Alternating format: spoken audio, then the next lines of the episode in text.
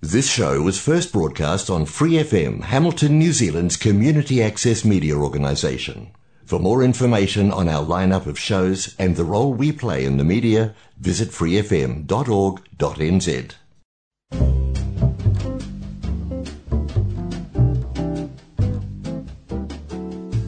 Kia ora, Brasil! O programa de rádio comunitária em Hamilton, na Nova Zelândia, para brasileiros ao redor do mundo.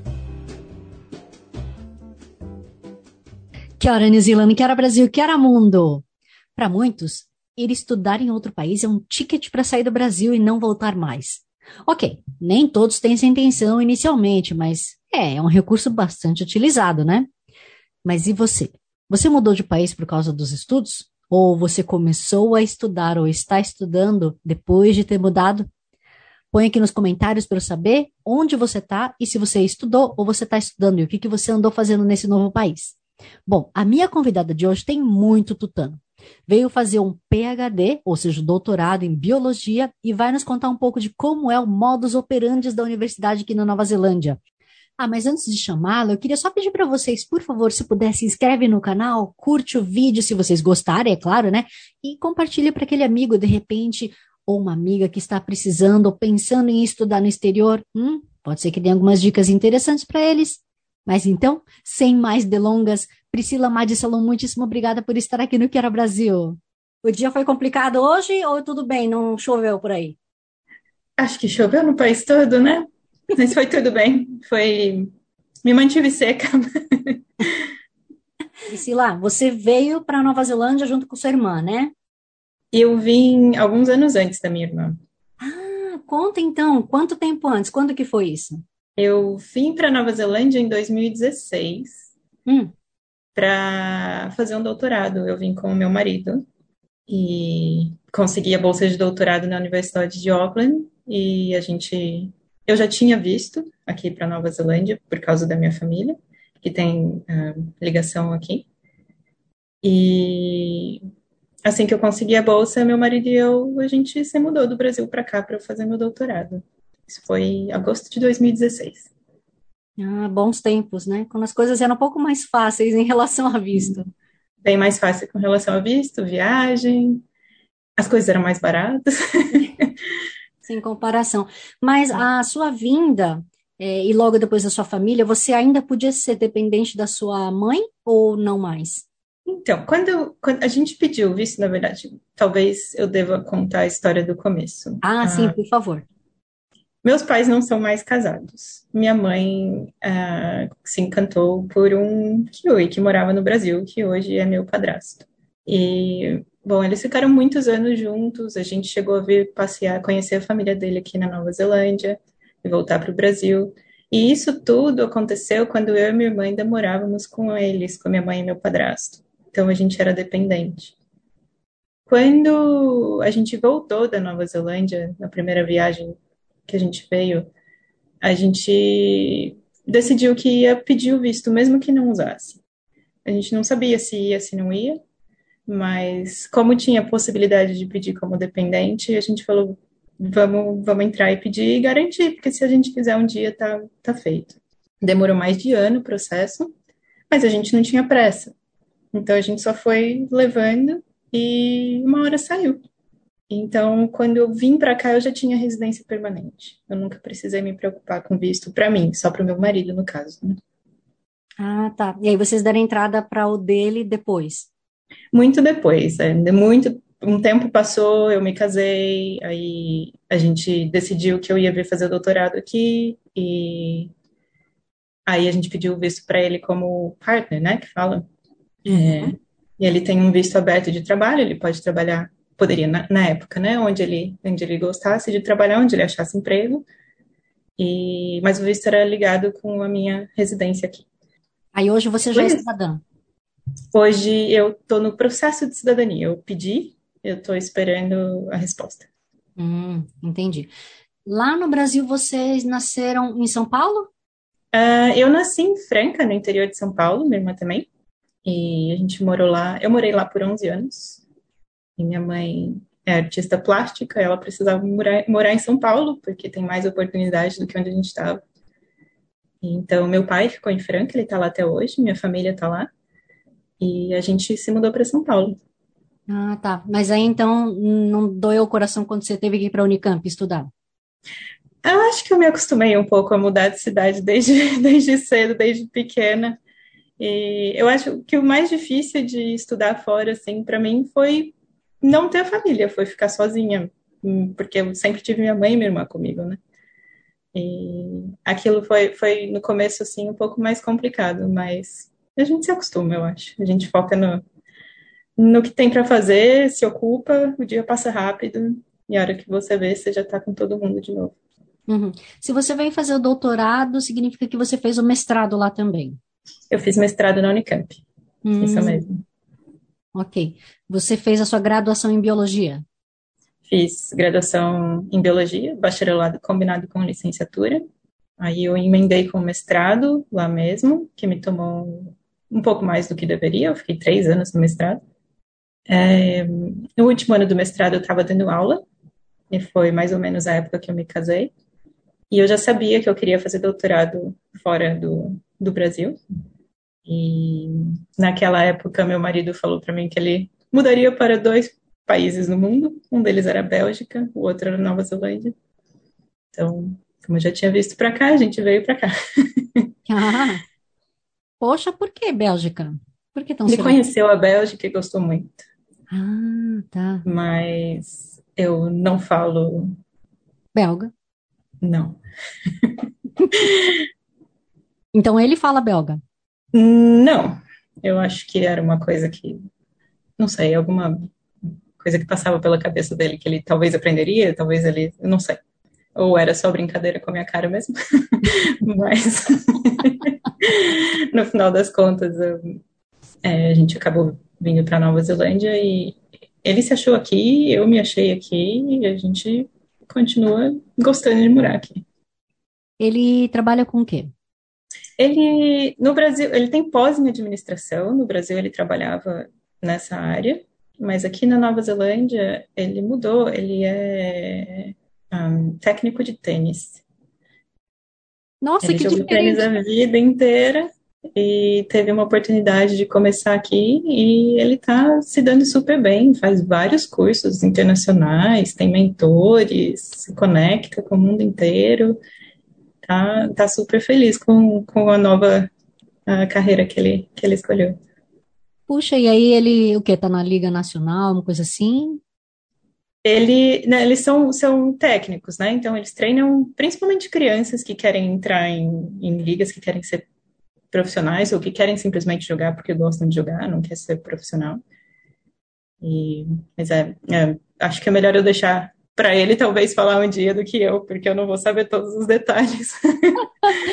Não é mesmo porque eu não jogo tênis, então para mim jogar tênis é literalmente pegar o sapato e jogar. Priscila, lá no Brasil, quando você estudou biologia, você tinha essa ideia de dar aula? Era com essa intenção? Eu, quando eu estudei biologia, eu gostava, quando eu entrei, eu gostava de genética. Eu queria aprender mais sobre genética. Eu achava bacana você poder prever o que, que quais seriam os, os descendentes quando você sabia quem eram os pais. E eu achava tudo muito simples assim. E quando eu entrei, eu descobri que não é. Era um pouco bem mais complicado do que isso. E, mas isso genética de lado, a gente entra na Unicamp, pelo menos no, quando eu fiz, a gente entrava matriculado em licenciatura. E no Brasil isso é muito útil porque te dá, te abre uma outra possibilidade de trabalho que é escola, que é dar aula. Uhum. Então, eu não entrei para ser professora, mas eu fiz licenciatura e eu gostei de dar aula. Eu gostei do meu ano e meio que, que eu trabalhei como, como professora de ensino fundamental e médio. Mas eu sinto muita falta da pesquisa. Então, eu só acho que fez a minha cabeça em, em, querer continuar a pesquisar, em fazer um doutorado e tentar seguir carreira acadêmica, porque é o que eu enxergo que consegue misturar bastante de pesquisa e, e ensino. O que, que você pesquisou no seu mestrado? Eu estudei um caramujinho que vive nas praias do Brasil, tem no Brasil inteiro. Se você for passear perto das pedras, você vai ver um monte de, de caramujinho bem pequenininho, assim, pretinho. Foi o que eu estudei e eu estava tentando entender se a composição genética deles é diferente em duas praias muito próximas no litoral de São Paulo, que é Juqueí e Guaicá. Então eu tive um campo bem legal, porque eu ia para a praia coletar os bichinhos praias bacanas. E, e eu estava tentando entender se tem algum processo, alguma coisa no, que impede aqueles bichinhos de se conectar, ou se, se que faz a composição genética deles serem diferentes, ou se a composição genética é parecida. E eu fiz isso é, com uma escala de tempo. Eu queria saber, conforme as gerações iam, um, iam mudando, se, se esses bichinhos mantinham a composição genética ou se mudava alguma coisa. E eu lembro que a gente encontrou um pouco de diferença no tempo, mas se você olhasse, se você se distanciasse e olhasse no espaço, como eram praias muito próximas, não, não fazia, não tinha significado. Hum. Então, foi bem assim, uma entrada para mim no, no, no, mundo da genética, que a gente chama de genética de populações, né? Hum. Por que esse molusco em específico, assim? Ele é, sei lá, infesta a praia ou ele... Não, é, muita coisa do que a gente faz é pela facilidade de trabalhar com o, o animal ou porque alguém já estudou alguma coisa dele antes, então tem perguntas que você consegue responder e coisas que você consegue continuar. E nesse caso, é, eu estava fazendo mestrado com a professora Vera Solferini na Unicamp. E ela teve alunos que trabalharam com esse bichinho antes. Então eu estava continuando o trabalho deles. Ah, entendi. Então não é uma coisa que você escolheu o tema, né? É, não, não 100%. Eu desenvolvi o projeto, eu desenvolvi a pergunta, mas aquele bichinho, aquela área já existia na carreira daquela professora. Uhum, entendi. Você publicou, sei lá, dois, três papers ou foi um só? De mestrado? Mestrado foi um só, e foi depois que eu estava aqui. Meu mestrado foi bem sofrido, eu demorei bastante nele. É, mesmo porque para coletar todas as espécies, etc., não deve ser uma coisa muito simples. Aí depois você vai extrair o DNA e depois você vai jogar no seu PCR, e depois, enfim, não é uma coisa tão simples, né? Não, é, de fato, quando a gente trabalha com biologia, a gente tem que estar preparado que nem tudo vai seguir o que você planejou no começo, porque são coisas vivas, é, o laboratório nem sempre funciona do jeito que você achou que ia funcionar, e, e tem várias outras coisas também, você tem sua vida fora, enfim. Uhum. É... Lá no Brasil você vivia com bolsa FAPESP? Eu tive bolsa FAPESP por dois anos, sim. Vixe, então terceiro ano o que, que você fez? Eu estava dando aula. Você não sobrevive, né? Não, não. Eu estava dando aula no terceiro ano. Ah, então por isso. E aí você não tem mais tempo ainda para trabalhar, quer dizer, na sua pesquisa, porque você está é... dando aula, e aí. Ah, Fica, entra em segundo plano, e aí demora mais ainda. Uhum, entendi. E aí, por que que exatamente você continua com moluscos aqui na Nova Zelândia, no seu doutorado? Meu doutorado foi uma, uma coisa interessante. Eu sempre procurei pesquisa mais pelas perguntas e pela grande área de genética, e entender a composição genética e o que que, como que isso se relaciona com, com a diversidade que a gente enxerga hoje em dia. Mas quando eu vim para cá, a gente não tinha meus orientadores e eu, a gente não tinha uma espécie em mente. A gente tava, tinha algumas perguntas que a gente queria responder, uma grande área, mas eu estava procurando qual espécie seria ideal para eu trabalhar e, e, e, responder aquelas perguntas que eu tinha em mente. Uhum. E boa parte delas são moluscos. Moluscos, molusco é fácil de trabalhar no geral, é, não sendo polvo e lula, que é um pouco mais complicado. Com relação a, mesmo você precisar de, de permissão de órgãos que regulamentam ética e essas coisas, se não forem esses moluscos, é muito fácil. E geralmente quantidade é fácil de, de encontrar e campo não é tão complicado. Nossa, então você precisa de permissão do comitê de ética para estudar moluscos maiores? Para estudar polvo, no caso. Eu acho que só polvo de molusco. Hum. Interessante.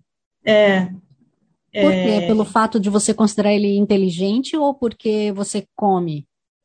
Eu acho. Bom, eu não sei exatamente no que eles se baseiam para. Um comitê de ética se baseia para dizer que você precisa de permissão de ética ou não para trabalhar com alguma coisa. E talvez a gente devesse precisar com tudo, certo? Mas. um, eu acho que no caso do povo, eles têm essa. essa não, ele não é que ele é, que ele é inteligente, mas tem muita pesquisa baseada nisso, mostrando que, ele, que eles têm um cérebro um pouco mais parecido com o nosso. Eu acho que talvez essa proximidade deixa a gente um pouco meio com o pé atrás, assim, e, e tem ética em cima. Uhum. Interessante. Aliás, uma coisa que as pessoas não gostam muito de que se fale, mas aqui na Nova Zelândia, para quem não sabe, a gente tem muito teste com animais, né? É, eu vou dizer que eu também, eu evito o máximo, eu não entro muito nessa área, não, é, não gosto. Entendo a necessidade de algumas coisas, mas não gosto. Hum. Mas você é vegetariana, por exemplo, ou vegana? Eu eu tô na transição. É, eu tenho intolerância à lactose, o que me ajuda muito a não comer nada que é derivado de leite. Uhum. E eu gosto de carne, mas eu evito. Eu como carne quando eu tô com meu marido, porque ele come. Mas geralmente, se eu tô cozinhando ou eu tô sozinha, é, é o mais vegetariano possível, sem nenhum derivado de leite. Entendi. Conta um pouquinho pra gente desse molusco. Eu vou tentar falar o nome, mas eu sei que você vai ter que me corrigir. Cifaroquiton peliserpentes, é isso? Manda bem. Não, mas fala é. você. São, em português a gente chama eles de Keaton mesmo. Escreve Q-U-I. Hum. Aqui a gente chama de Kyton, escreve C-H-I. T-O-N. E são, são moluscos que são. Eles existem há muitos milhões de anos. Eles estão na Terra desde antes do, dos dinossauros. E eu estudei no meu doutorado um desses quitons, um desses moluscos, que não é esse, mas esses moluscos no geral eles têm que ficar o tempo inteiro dentro da água. E esse especial, esse cifaro, cifaroquita ou cifarocaiton pelos serpentes, ele tem uma capacidade incrível de ficar do lado de fora quando a maré está baixa. Só que a maioria dos outros, da mesma, do mesmo tipo de molusco, não consegue. Então, o que aconteceu com esse é que eu inscrevi ele num concurso para ser molusco do ano, que estava sendo é, levado acho que era, acho que era a Alemanha que estava fazendo, era o Museu de História Natural de Frankfurt, e ele entrou na final. Então abriu votação para o mundo inteiro, é, eram ele mais quatro moluscos concorrendo na final, e quem ganhasse, e, aquela instituição ia sequenciar o genoma do, do molusco. E a gente tinha que fazer um, uma propaganda dizendo para que, que seria útil ter o genoma daquele molusco. É... O Kyton ficou em quarto lugar, mas eu achei impressionante, por ser um molusco de um país pequeno, aqui na Nova Zelândia, tem um pouco na Austrália também. E por, por ter sido minha primeira vez colocando alguma coisa na, na mídia, assim, e, abrindo para o público geral, eu achei, eu achei bem bacana. Foi uma experiência incrível. E o que você poderia dizer para a gente, então? Qual a importância desse molusco? É para a gente entender por que, que ele consegue ficar fora da água? Exatamente. Se eu tivesse conseguido o genoma dele, é, eu poderia comparar com outras espécies e tentar, tentar entender o que, que é que, que, que ele tem que permite ele conseguir sobreviver é, tanto tempo sem água de seca e muito calor. E aí a gente sempre pensa na história do, da mudança climática, né? O mundo está esquentando, tem muitos extremos no, no, é, no, no, clima hoje em dia, e entender melhor é, qual é a composição genética, se é que existe uma que faz um bicho aguentar isso, seria muito válido pensando no futuro. Uhum. Priscila, você sendo uma geneticista e a gente passando por toda essa situação agora de pandemia no mundo, as pessoas falando: olha, a gente acabou desenvolvendo o coronavírus porque um fulano foi lá e comeu um bichinho tal. O quão suscetível você diria que nós, seres humanos, somos para passar por uma situação de novo similar, sendo que a gente continua comendo coisas diferentes, a gente vai estar tá se submetendo a cargas genéticas diversas o tempo todo? Eu fui em vários seminários de pessoas que se especializam mais nisso. Eu não sou especializada na, na parte de, de vírus e infectologia, eu não sou. Então, eu tenho, tenho que tomar um pouco de cuidado no, no que eu falo. É, mas dos seminários que eu, que eu assisti, as pessoas dizem que é o processo de geração de doença que sempre acontece.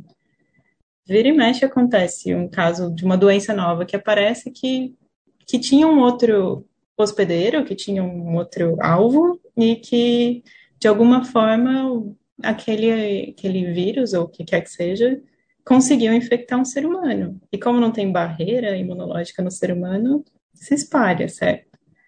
Então, talvez a questão para frente seja a gente pensar em como a gente pode minimizar isso, porque a gente sabe que acontece e, e vai continuar acontecendo, mas como que a gente pode. O que, que a gente pode fazer, o que a gente pode aprender dessa experiência que a gente está saindo agora, né? Ou que nunca vai sair. E uma outra pergunta que eu ainda não sei se eu vou pensar um pouquinho, se eu vou pôr também na, no vídeo, mas enfim, vamos ver o que você me responde. O que você acha das pessoas que acreditavam que com a vacina você conseguia, sei lá, captar sinal 5G? Ou que você, não sei, viraria um jacaré? Não ia ser legal? Imagino tanto que ia ser divertido ter um monte de jacaré com pé andando pela rua. Mas. Não. É... Eu, na verdade, tenho um pouco de.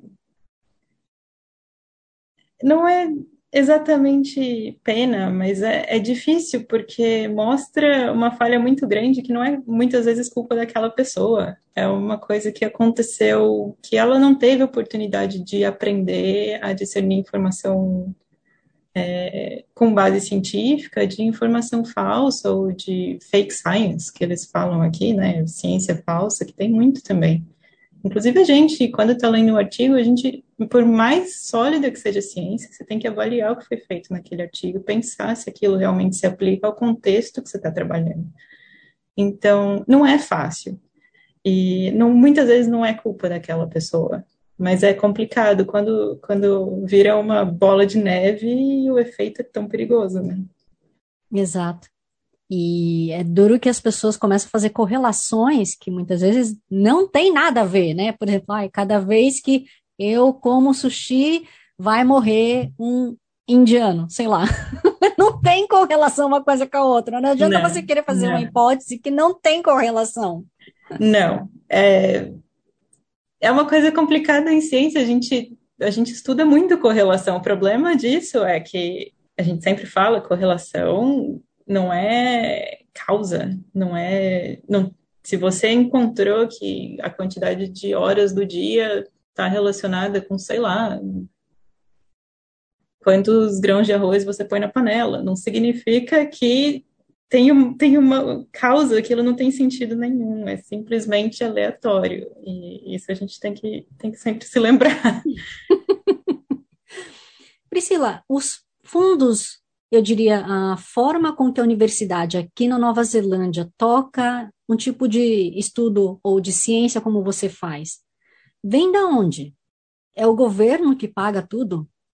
Eu ainda estou tentando entender melhor como funciona, mas sim, tem, é, tem grandes fundos de pesquisa aqui que estão ligados com o governo e, e eles abrem é, Bom, tem, tem o tipo que eles abrem como se fosse um, um, concurso, todos os pesquisadores mandam um projeto e os projetos passam por uma seleção muito fina e os melhores projetos todo ano é, ganham, ganham o, o, o dinheiro né, para fazer a pesquisa, ganham um funding.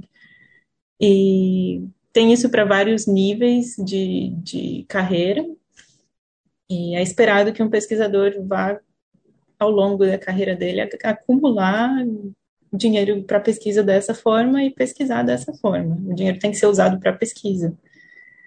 É, existe também uma parte que a própria universidade é, ajuda com pesquisa, mas geralmente não é o suficiente assim para uma pesquisa muito grande ou para alguma coisa muito, não é tanto tanto dinheiro. E aí é que eu não tenho certeza como funciona, porque eu sei que as universidades aqui são privadas, mas eu sei que para pesquisa tem participação do governo. Então, qual que é a porção de cada um? Eu, não, eu ainda não entendo, não entendo. Vou chegar lá. Qual foi o tipo de bolsa que você foi agraciada? Eu tive a bolsa de doutorado da Universidade de Auckland. Eles chamam Doctoral, doctoral Studies, Doctoral Scholarship, alguma coisa assim. É uma bolsa que você recebe, eles pagam todas as suas taxas da universidade, né, que aqui é privada, e eles te dão um, um como se fosse um, eles chamam de estipend, é, tipo um salário para você tocar a sua vida. É, não é muito, menos do que o salário mínimo, pela quantidade de horas que você trabalha, mas é o que é o que faz as pessoas conseguirem fazer um doutorado aqui. Uhum. Você diria que não fazendo a conversão, mas proporcionalmente seria o mesmo conforto que você conseguia com uma bolsa da FAPESP no Brasil? Na época que eu estava no Brasil, a bolsa da FAPESP de doutorado era melhor do que a de mestrado, mas ainda assim não, não é muito dinheiro. É, aquelas pessoas, tipo, quando, quando você está fazendo um doutorado, você ainda é considerado como um estudante, por mais que você não tenha mais 18 anos. E não é fácil, assim, é, é uma vida, para a maioria das pessoas, é uma vida contadinha, mas elas fazem isso porque é, é o sonho, porque elas querem, querem aprender, querem terminar o doutorado, querem fazer aquela pesquisa. Então, eu não sei dizer, comparando diretamente, se aqui é melhor ou pior do que lá, e depende muito de onde você está também, né? O custo de vida e tal. Aqui, hoje eu estou em Dunedin, o custo aqui é mais barato do que Auckland, então depende. Hum. Nossa, eu estava achando que você estava em Auckland. tá louco. Priscila, quando você é uma bióloga, pelo menos eu tenho alguns colegas que me contam assim que para coletar os bichinhos, vocês passam por poucas e boas, né? Você coletou por que praia? Você estava na Ilha Norte ou era Ilha Sul? Onde que era? O meu doutorado aqui na Nova Zelândia, eu coletei Ilha Norte e Ilha Sul. É, eu estava fazendo basicamente a mesma coisa no mestrado, tentando entender a composição genética dos bichinhos, isso era diferente, em praias diferentes, mas eu estava numa escala espacial muito maior. Então eu tive que viajar pela Nova Zelândia, o que foi maravilhoso. E... Mas ao mesmo tempo é, é trabalho, é coleta. Então, chuva ou sol, se não for uma, alguma coisa que seja perigosa de fazer, você está lá fazendo. Então, sim, tive dias maravilhosos, por exemplo, quando eu coletei em, em Brussels, tava calor, tava lindo o dia, e tive dias, igual aqui em Dunedin mesmo, a praia, a água tava 10 graus, tava muito frio, e a gente tava lá coletando. Mas você usa aquelas roupas assim de borracha que vem até aqui em cima? Ou... Depende, eu, no meu doutorado, não usei. Eu usava um sapatinho de, de água mesmo, normal, desses de praia, só para eu conseguir andar nas pedras um pouco mais fácil, porque o que eu coletava fica embaixo da, das pedras, então eu andava pelo costão e ia virando as pedras. Agora, para o que eu tenho feito para o meu último campo, que foi aqui, é, eu usei. Eu estava num lugar que tinha muita lama e eu estava coletando bichinho na lama. Então eu falei, ah, já que tem aqui na universidade, eu vou emprestar e vou salvar minha roupa dessa vez. eu não lembro onde que eu vi, tinha alguma cidade falando que precisava de voluntários para recolher, não sei se era uma alga ou uma planta que estava infestando uma praia. Não, não, eu não sei se eu vi, eles sempre pedem, eles fazem muito aqui na Nova Zelândia, eles têm bastante cuidado com espécie que não é nativa, né? Então, vira e mexe tem, eles pedem ajuda para as pessoas para ir tirar desde é, daninha na floresta até coisa no mar mesmo. Às vezes tem coisa que precisa ser mergulhador, eles sempre é, eles tom, tomam bastante cuidado, assim, eles têm bastante receio de de acabar perdendo o que eles têm nativo aqui, porque não é, o animal, a planta, não conseguiu né, ganhar competição contra uma espécie invasora. Né? Uhum. Você mergulhou também, então? Aqui eu não. não. Eu faz muito tempo que eu não mergulho. É, eu mergulho só de, por, por recreação mesmo, ainda não precisei mergulhar para o meu trabalho. Mas com cilindro e tudo? Ah, eu adoro. Dizem que é viciante, né? É. Quanto mais você faz, mais você gosta. Aí você fica um tempo sem, você começa a ficar meio, meio enferrujado de novo. Mas aí você fez o curso aqui de mergulho? Eu fiz lá no Brasil, na verdade. Quando eu fazia Unicamp, quando eu estava estudando graduação, eu fiz um estágio com tartaruga marinha. E era com um pessoal bacana que trabalhava no Uruguai e em Santa Catarina. Eles estão lá ainda. O projeto cresceu bastante. E naquela época eu não sabia mergulhar, mas a gente passava o dia inteiro no mar. E depois disso eu falei, não, agora eu quero aprender a mergulhar e, e passar o dia embaixo do embaixo da água, não em cima. E eu fiz um curso, mas eu só usei para recreação mesmo. Eu nunca, nunca usei para mergulho científico nem nada, porque precisa de uh, muito mais é, habilidade do que eu tenho para mergulhar. Hum. Aliás, desculpa, voltando um pouquinho no assunto de dinheiro, né? Eu tenho uma amiga, por exemplo, que fez doutorado e ela falou que ela tinha direito a fazer uma viagem, participar de um congresso. Como é que fica no seu caso? Porque você tinha que rodar a Nova Zelândia, certo? É, bom, eu, pela Universidade de Auckland, quando eu fiz o doutorado, eu, a gente, eu tinha minha bolsa e todo ano vinha um dinheiro extra que era para você usar para seu projeto ou para conferência ou para campo que caía dentro da universidade, não caía na sua conta. Então é como se fosse uma conta da universidade para pagar alguma coisa do, seu projeto. E o meu projeto, os meus orientadores foram maravilhosos e eles tinham um pouco de, de dinheiro que eles usavam no meu projeto. Então, eu tive a chance de usar todo esse dinheiro que a universidade me dava para curso, saída de campo e conferência. Então, eu consegui ir para conferência internacional, para curso internacional, cursos aqui na Nova Zelândia, sem ter que usar o meu dinheiro. Hum, claro que às vezes é um valor um pouco mais alto. O que acontece muito é conferência internacional oferecer bolsa de viagem para estudante e se é uma conferência que você quer ir, eu falo, manda. Manda um pedido, manda a sua, é, a sua inscrição e o seu é, resumo e por que, que você precisa do dinheiro, faz o processo deles, porque muitas vezes você consegue e ajuda muito no, a ter uma viagem mais confortável, né? Mas, de fato, tem gente que precisa usar boa parte desse dinheiro para o próprio projeto e acaba não conseguindo fazer conferência quase que nenhuma, se fizer. Uhum.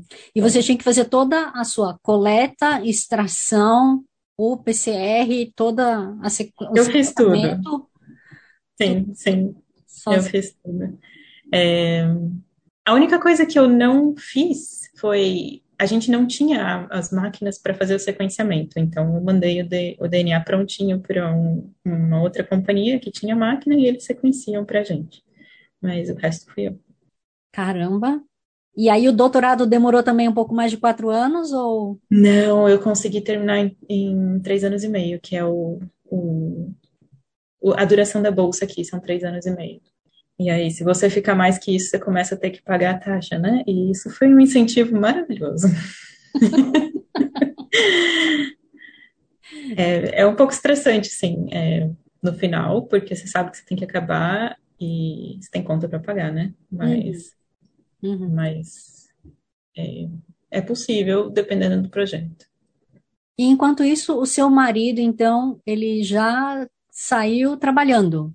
Na área de Meu marido. Oh, desculpa. Com o tênis. Ou ele começou com outra coisa e aí depois ele mudou de área?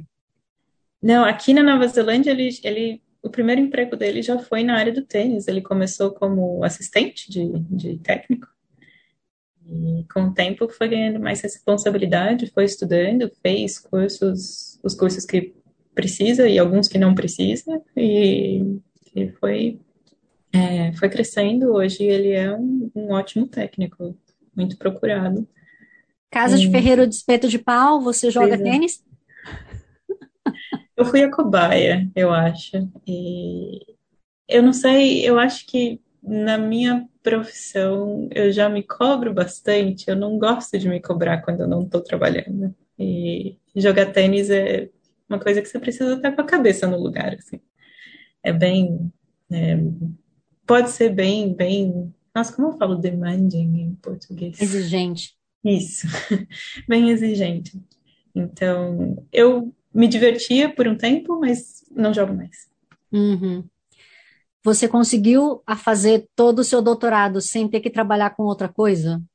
Eu, a resposta é sim e não. Hum, Eu nunca precisei trabalhar fora da universidade, ah, mas eu sempre peguei todos os bicos que me apareciam dentro da universidade.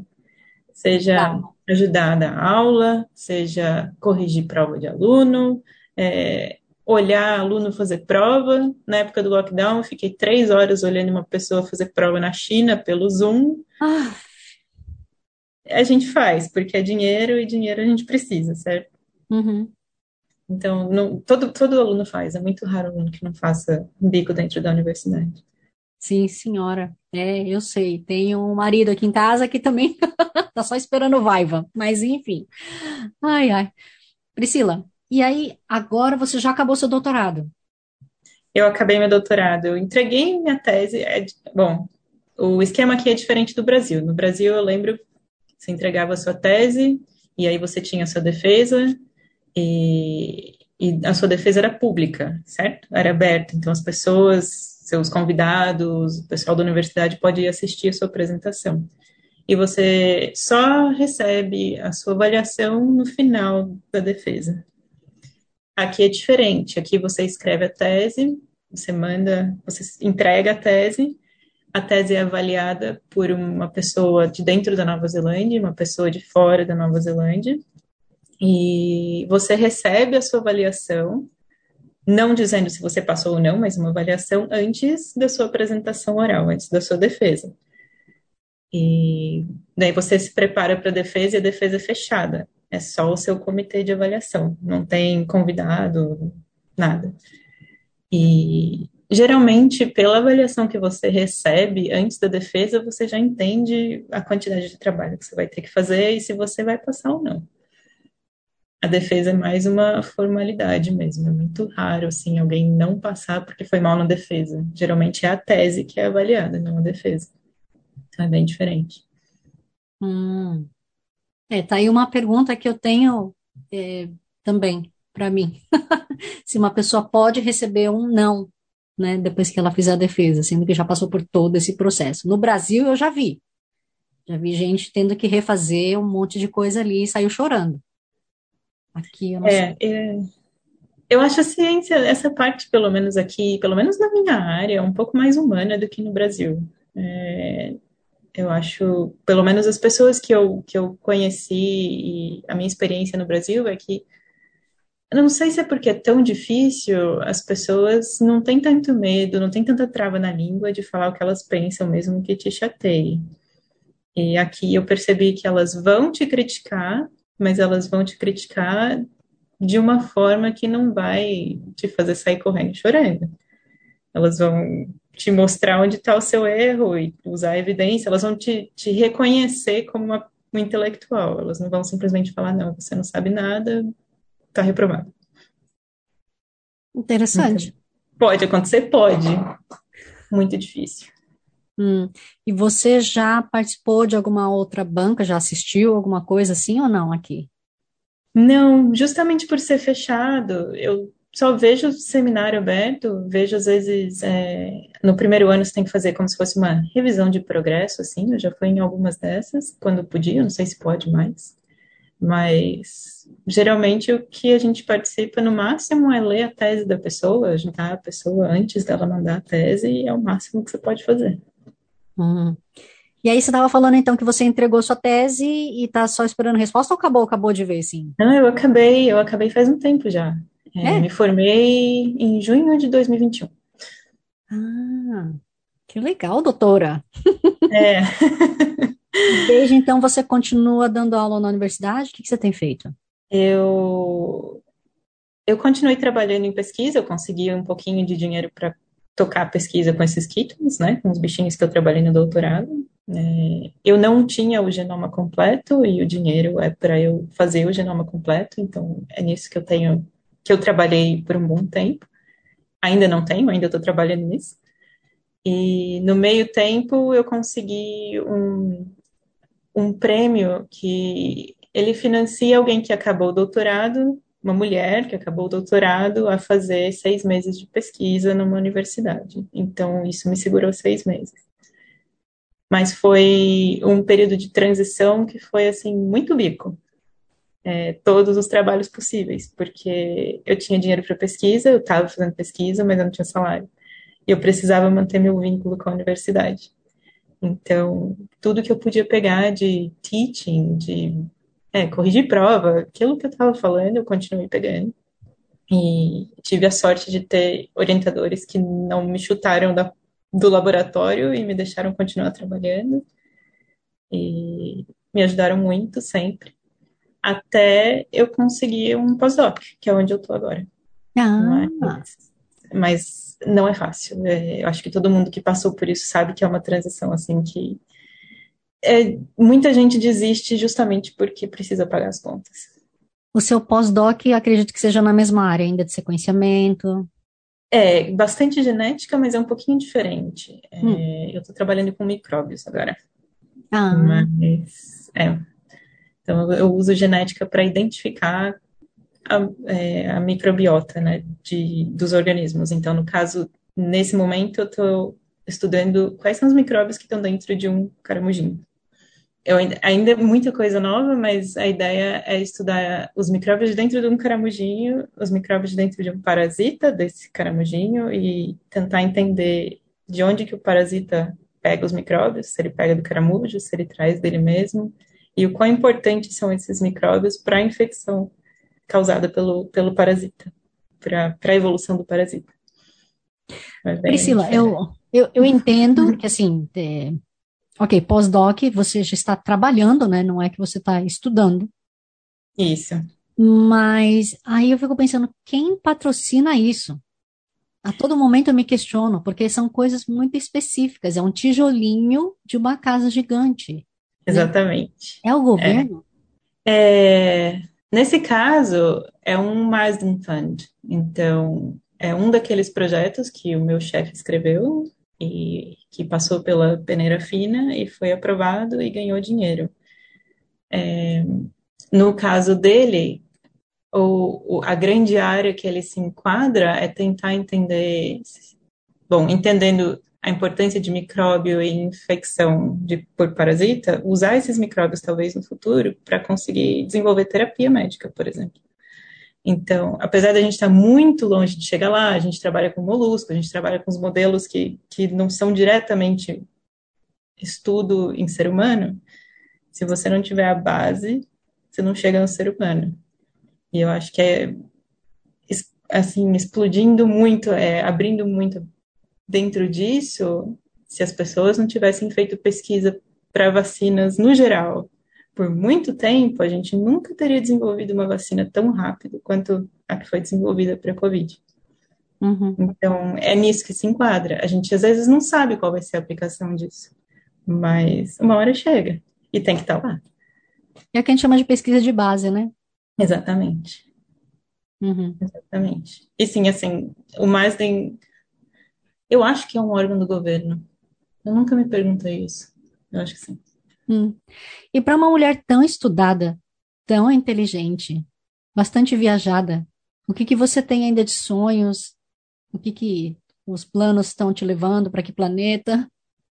Olha, não sei, é, eu gosto muito de, em termos de carreira, da carreira acadêmica, e apesar de ter finalmente meu primeiro emprego fixo, é, um pós-doc ele também acaba. Então, você é contratado por um período de tempo para desenvolver um projeto. E a hora que o projeto acabar, eu estou procurando emprego de novo. Então, eu acho que encontrar uma posição permanente na academia talvez seja, seja o que eu quero, assim, pela minha carreira. E de preferência que seja é, mais próximo do meu marido, porque agora ele está em Auckland e eu estou em Dunedin. Então.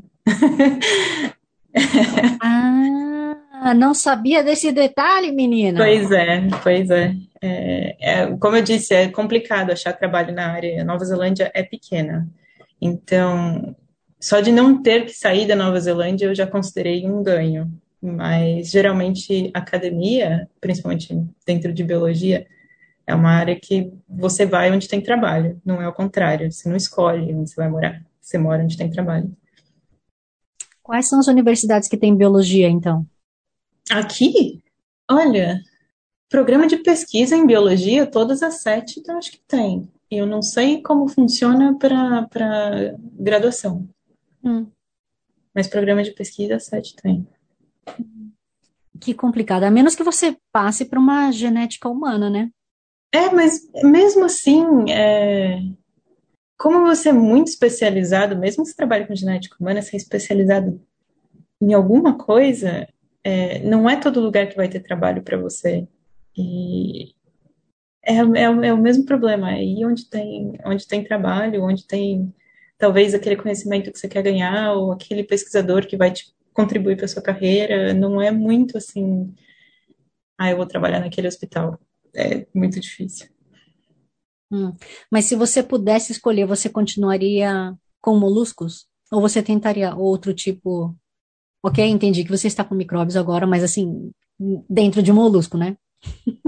É, é, é, o desenvolvimento do projeto vai envolver insetos, então eu não faço assim questão de qual organismo eu trabalho, eu sou mais motivada pelas perguntas que eu tento responder do que por trabalhar em molusco em si, mas eu vou dizer que quando a gente faz doutorado, muitas vezes a gente se apaixona e pega aquela espécie como se fosse um pet nosso. Então, eu gosto muito de chitons, keton, em português e inglês, não sei, minha cabeça entra em nó. É, mas eu gostaria muito de continuar levando projetos com moluscos, mas eu não acho que isso vai ser a única coisa que eu vou fazer na minha carreira, se eu continuar, se eu conseguir uma é, posição na academia permanente. Hum. Aliás, você comeria escargot? eu não sei. é, Talvez. Parece que acho que não. É, não sei. Não sei dizer. Alguém ia ter que me convencer. Poxa, então, com o maridão à distância, como é que vocês fazem? Vocês se reencontram algumas vezes no ano? Não, então, é... quando eu peguei minha posição aqui, eu tive sorte de ter um, também um chefe maravilhoso, e isso é uma coisa que eu posso falar para todo mundo, você vai fazer doutorado ou pós-doc, o seu orientador e o seu chefe é, é chave é, eles, você tem né? que ter uma boa relação com eles, porque é uma é difícil. E se a relação com o orientador não for boa, é quase impossível. É, mas então, continuando respondendo sua pergunta, eu eu tenho uma, um, um acordo que eu trabalho uma semana por mês de Auckland.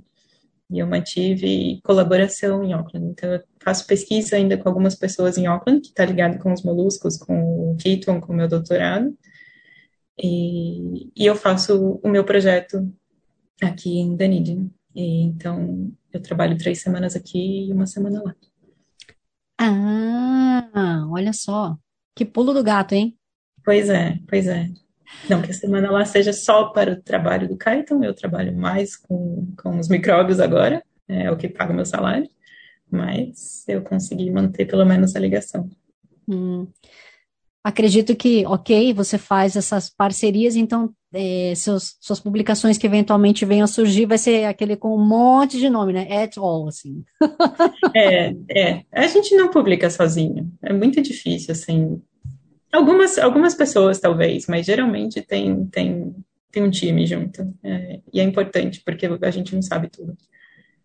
Hum. Mas eu lembro que nem no Brasil, quando eu ajudei uma doutoranda na pesquisa, era assim: ah, o fulano emprestou o laboratório para fazer uma coisinha, você vai ter que botar o nome do professor daquele laboratório. É, é assim também aqui, né? É, aqui eu acho que depende do seu grupo de pesquisa. E existe é, alguns, algumas pesquisas, algumas revistas científicas, elas têm exatamente o que, que elas acham que deve ser considerado para você decidir se você vai pôr um autor ou não. Mas no final, eu acho que vem de cada grupo e dos acordos que você faz ao longo do seu projeto, porque não é porque a revista falou para você, ah, isso não é suficiente para ser autor, que você vai dizer para uma pessoa que você não vai colocá-la como autor se essa é a condição para ela te ajudar. Então, é, um, é uma área bem, bem complicada, assim, e às vezes, se você não conversar no começo, conversar depois é mais complicado ainda. Meu Deus. Então, e aí, ok, da sua carreira, você quer encontrar, né, uma forma mais eh, longínqua, né, para continuar estável e também mais próxima do marido. E na vida pessoal, o que, que você vê assim de próximos passos? Próximos passos na vida pessoal.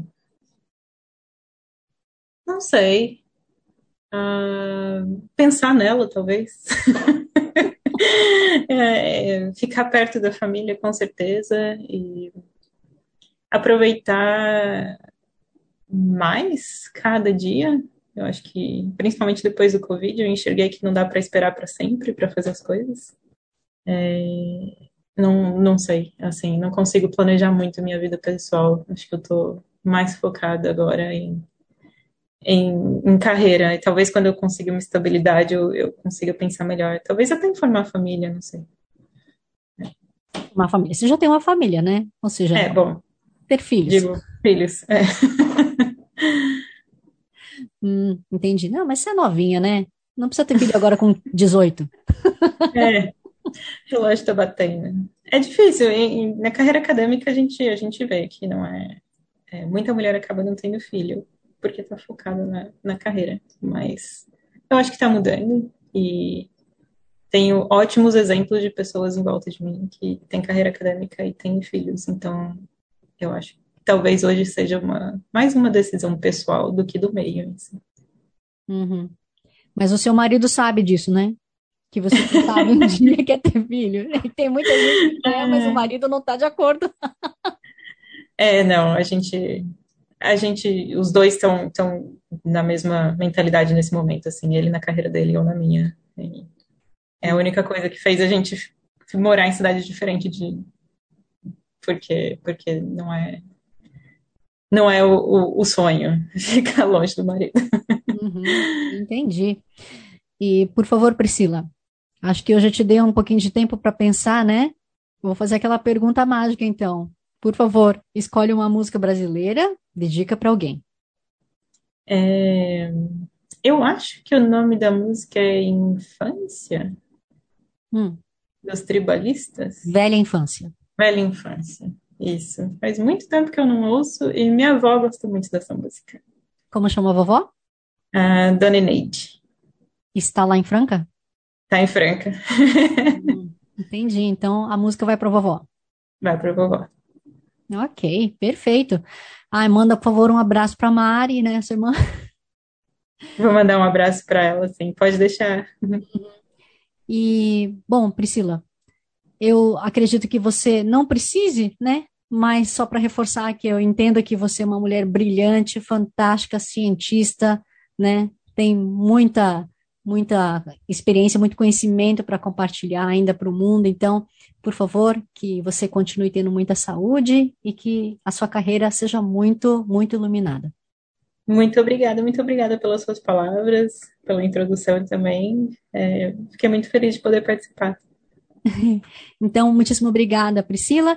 E vocês, meus queridos ouvintes, espectadores, espero que vocês tenham gostado. Se vocês quiserem, de repente, ler algum paper da Priscila, se tem mais interesse ao, até de saber um pouquinho mais sobre doutorado, é, recomendo ir atrás dela nas mídias sociais. Hum, Facebook, Priscila?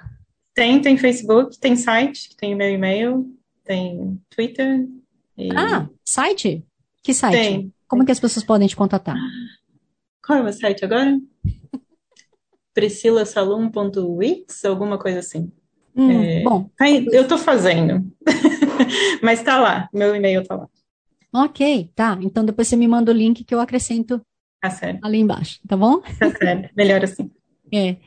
É, bom, gente, então quem quiser pode entrar no site da Priscila, né? Ela eventualmente pode te ajudar, não sei, a quem sabe trocar algumas figurinhas, né? O conhecimento que ela teve de fazer um doutorado aqui na Nova Zelândia. Eu sei que tem muita gente vindo agora com as fronteiras que estão se abrindo, e tem muita gente que pergunta ah, como é que é fazer o doutorado na Nova Zelândia, né? E principalmente porque é, para quem não tem residência, é um dos únicos que se sobrou, né, de estudo que você pode trazer a sua família como dependente, aí seu partner pode trabalhar enquanto você está estudando, que é uma coisa muito importante, né? Inclusive a sua família, seus filhos dependentes podem estudar em escola pública. Então, eu acho que é uma oportunidade muito legal que o país dá, né? E, mas como eu estava falando, então, meus queridos ouvintes espectadores, se vocês tiverem alguma dúvida, sugestão, alguma experiência de vida que vocês também querem compartilhar, entre em contato comigo, que era Brasil, Brasil com Z, seja pelo Facebook ou pelo Instagram, que eu vou ter o maior prazer em dar a voz à comunidade brasileira e à gringa, onde quer que ela esteja no mundo. E como sempre, eu não posso deixar de agradecer Flu FM, Vox Brasil e todas as rádios afiliadas que estão retransmitindo Quero Brasil, assim como Kevin MacLeod pela trilha sonora de Quero Brasil Bossa Antiga. E a todos vocês, meus queridos ouvintes espectadores, um grande abraço, Kia Carra e Kaketiano! deito. Eu gosto